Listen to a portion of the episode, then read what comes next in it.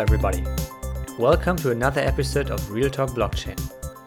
Our guest today is Radoslav or Radko Albrecht, founder and CEO of Bitbond, a marketplace lending platform for small business loans. They use blockchain technology to connect credit-worthy borrowers with individual and institutional investors. Radko is a frequent speaker at conferences about financial innovation and financial inclusion.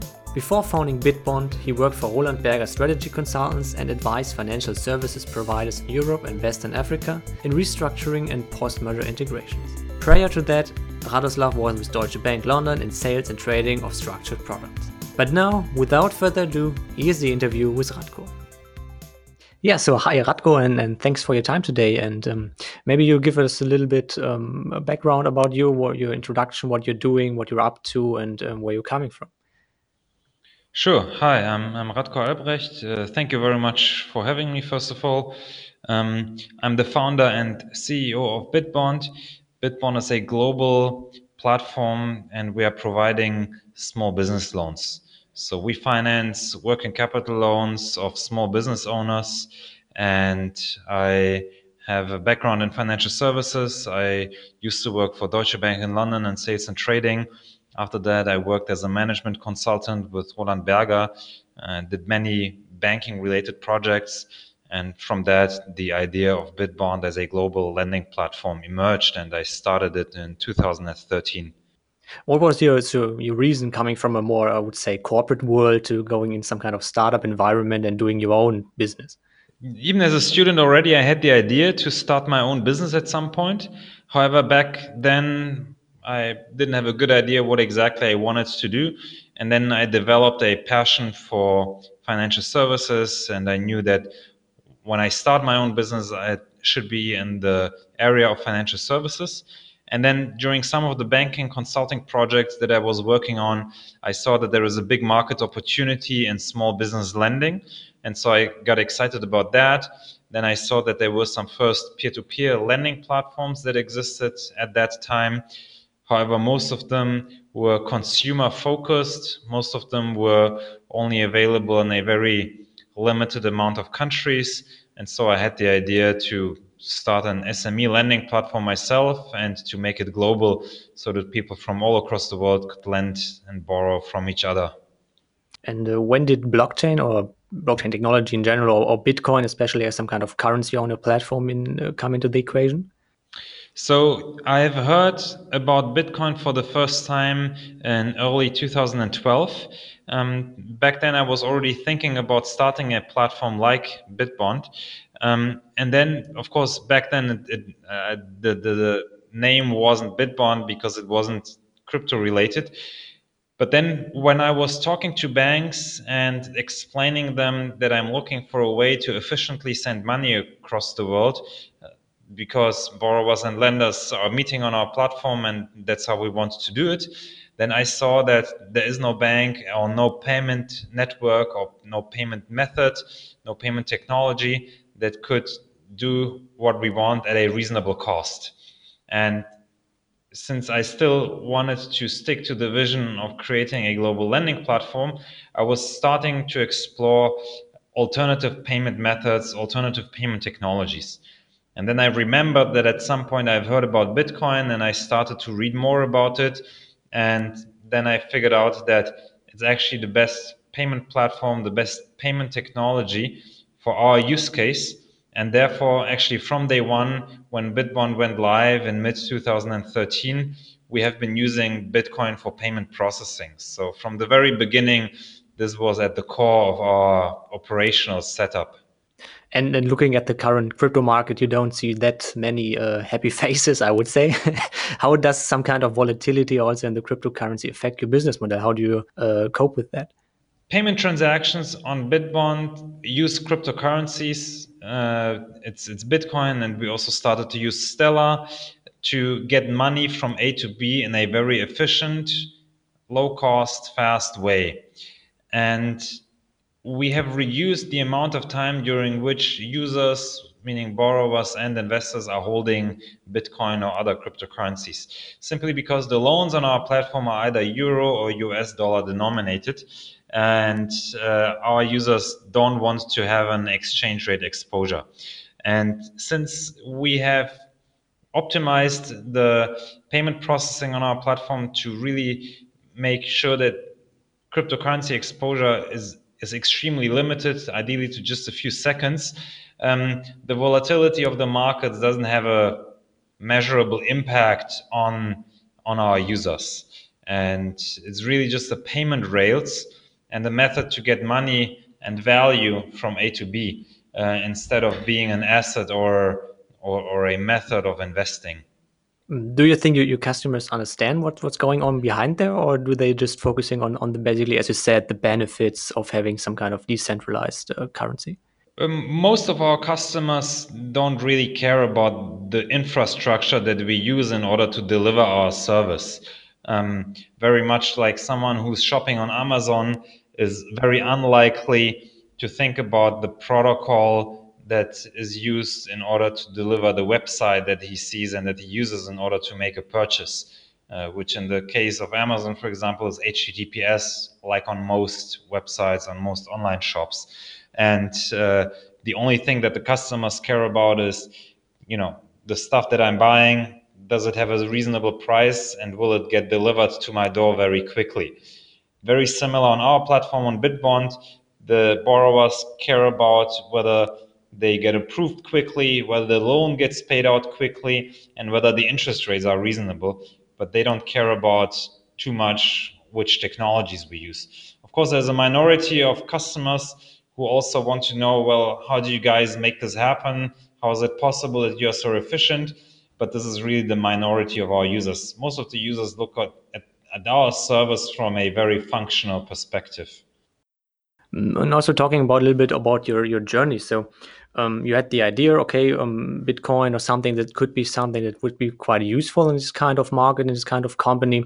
But how did you actually went from like having the idea and then seeing that is something interesting to really actually building a, a product? What was your journey? What are um, steps in in, in, the, in your journey there?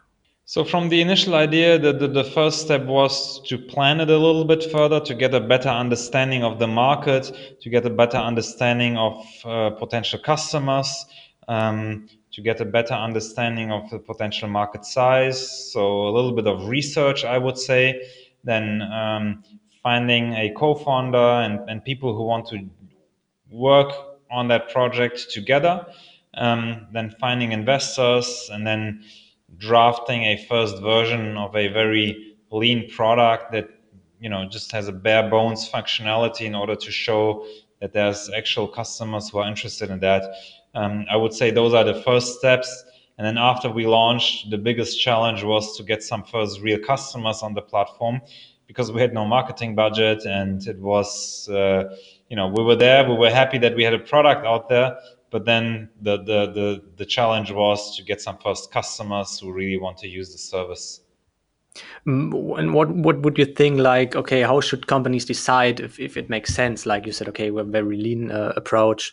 Um, would you recommend it to to all companies that say um, cryptocurrency or people with an idea cryptocurrency could uh, be something interesting for for a company idea or business idea? Um, how would you say should people evaluate if it actually makes sense or if other technologies might be better? Suited for that? Well, typically, uh, the good thing about the cryptocurrency space is that it's extremely accessible. Most of the technologies are permissionless, are open source, so everyone can play around with them, test them, and it's fairly easy to get the first version of a product out. And therefore, this is also what I would always recommend. I would recommend to hack something together, set yourself a timeline, I don't know, four weeks, six weeks, something like that. Um, something that's uh, uh, well manageable and then get something out there and check whether people are using it and whether it has real advantages compared to conventional technologies which may perhaps do something very similar right? So trial and error and testing in general in, in my point of view uh, is the best approach in order to find out whether something works or whether it doesn't and um, as you're in a quite um, heavy regulated space uh, or industry, let's say this way, um, how do you bring these two things together? So um, very kind of slow regulators, um, and on the other hand, um, very fast changing crypto blockchain technology and so on. Like, uh, how do you close the gap in between? So uh, there are multiple approaches. The approach that we have taken was to get in touch with the regulator early on and uh, approached them with a legal opinion regarding the regulatory assessment of our business model. And when we started out, we were of the opinion that the way we have structured our business is actually not regulated. Um, and but we asked the regulator for their opinion. Um, after a while, they came to the conclusion that the service that we provide actually is regulated. So they asked us to apply for a license and uh, said that we're allowed to uh, keep our market presence uh, in case we do immediately apply for a license when they required us to do that. Um, so this is one approach that has worked for us. But of course, every company needs to figure out their own approach. Um, one other approach could be if you know for sure from the start that you are running a regulated business, is to work with a fronting bank. The good thing is that today there are a couple of banks that are kind of renting out their licenses and are serving as fronting banks. Um, probably the most prominent uh, and newest example is Solaris Bank from Berlin, which has been set up exactly for the purpose of serving as a fronting bank and as a servicer for companies that don't get their own license. And so this is another option how to get started in a regulated environment. Um, and then also, so you, you actually managed to to build a business in this regulated environment. What would you say are your are your next steps? Where do you focus on? What's your, what's your vision for the company? Where want you where do you want to go next? So our main goal is to is to continue to grow our business, and what we have shown now is that there's sufficient demand in the market for working capital financing in the small and medium sized enterprises space. Um, we have shown that this is feasible in, in multiple countries around the world. We have funded borrowers from over 80 countries. And our next goal is, of course, to further grow. And one way that we want to grow is to set up multiple partnerships with other companies who have very similar customers like we typically do and who want to also offer them financing. So, for example, in in, in Africa, we work with a company called Jumia it's the largest e-commerce marketplace in most African countries. It's effectively the Amazon of Africa. And Jumia is referring their online sellers to Bitbond when they need financing, because typically they need to finance the inventory that they take uh, on stock and then they start selling th- from via Jumia.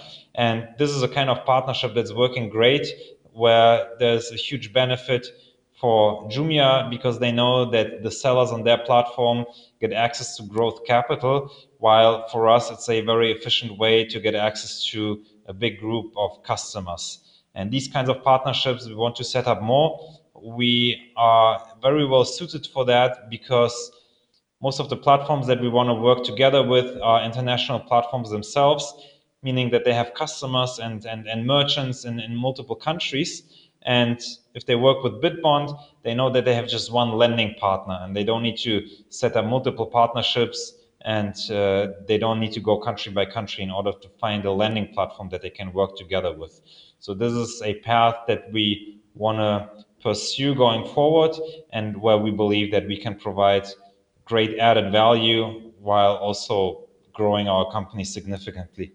How do you see the, the crypto space in, in Germany? Like you also mentioned, expanding in, in other countries. How would you compare Germany? Like, of course, we talked about regulations, but also from from your customer perspective, like um, what countries would you see as some kind of the next um, bigger countries adapt, adopting like some kind of cryptocurrencies and blockchain technology?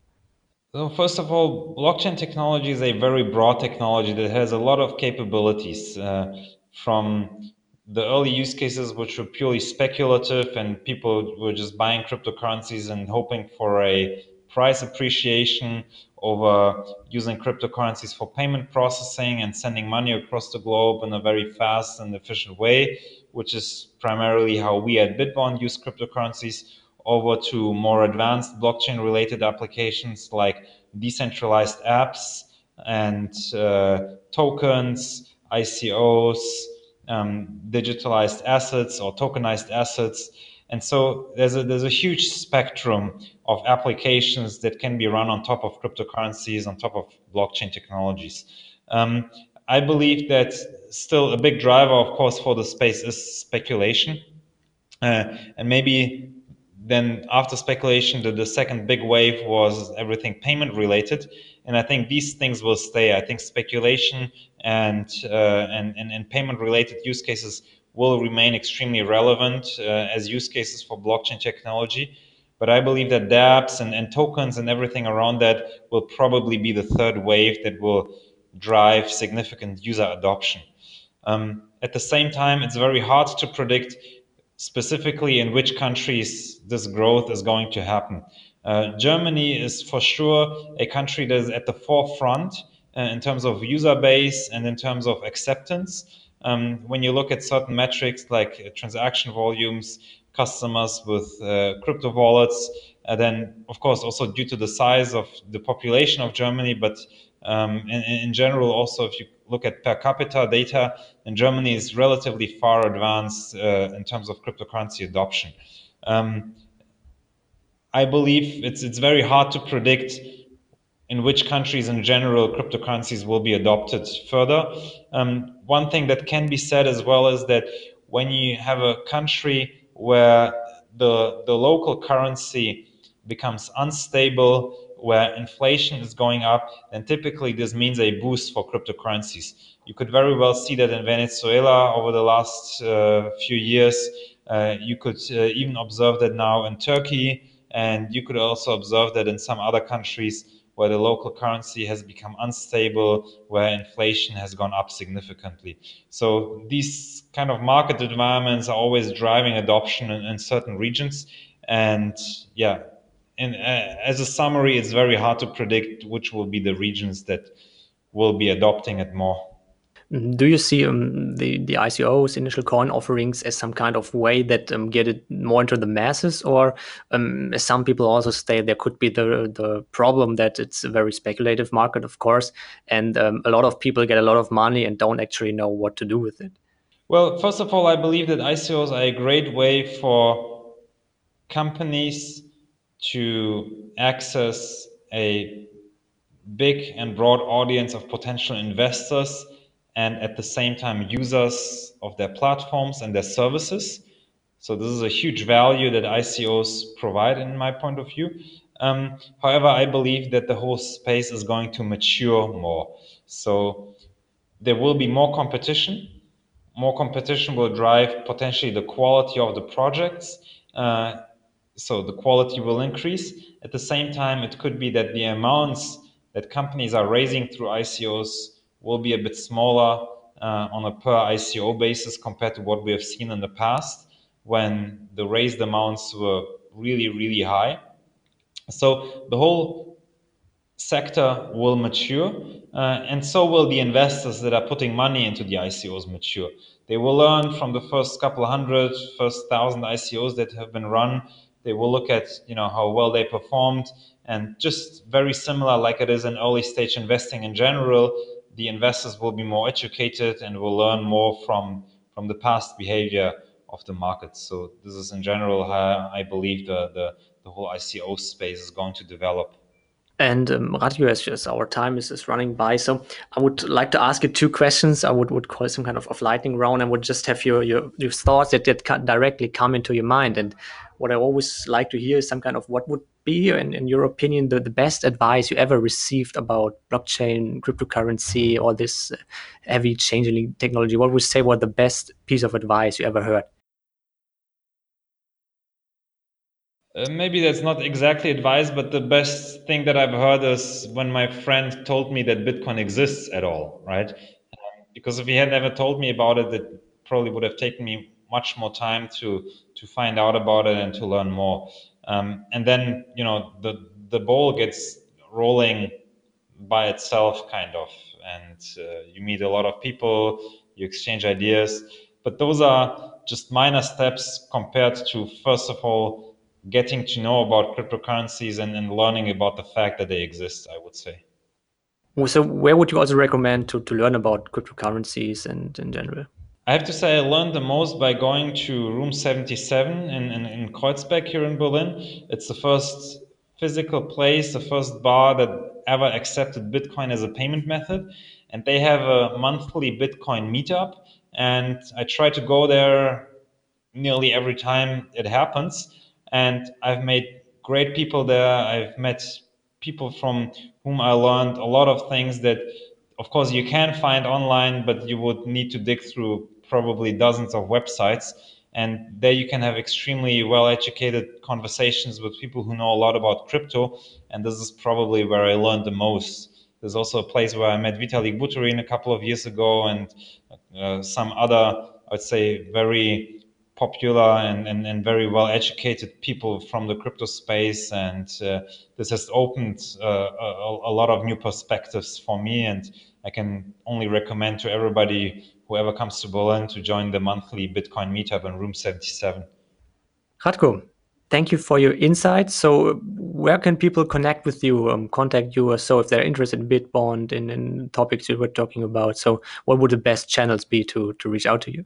Probably the best thing is to either um, add me on Twitter and, follow me on Twitter, or send me a message on Twitter or on LinkedIn. Uh, these are channels that I like to use. Uh, where I have a public profile and where people can learn about what I'm interested in, what I'm doing, what we're working on at Bitbond, and also get in touch with me and exchange ideas or, um, yeah, simply reach out. All right, Radko. Thank you for your time.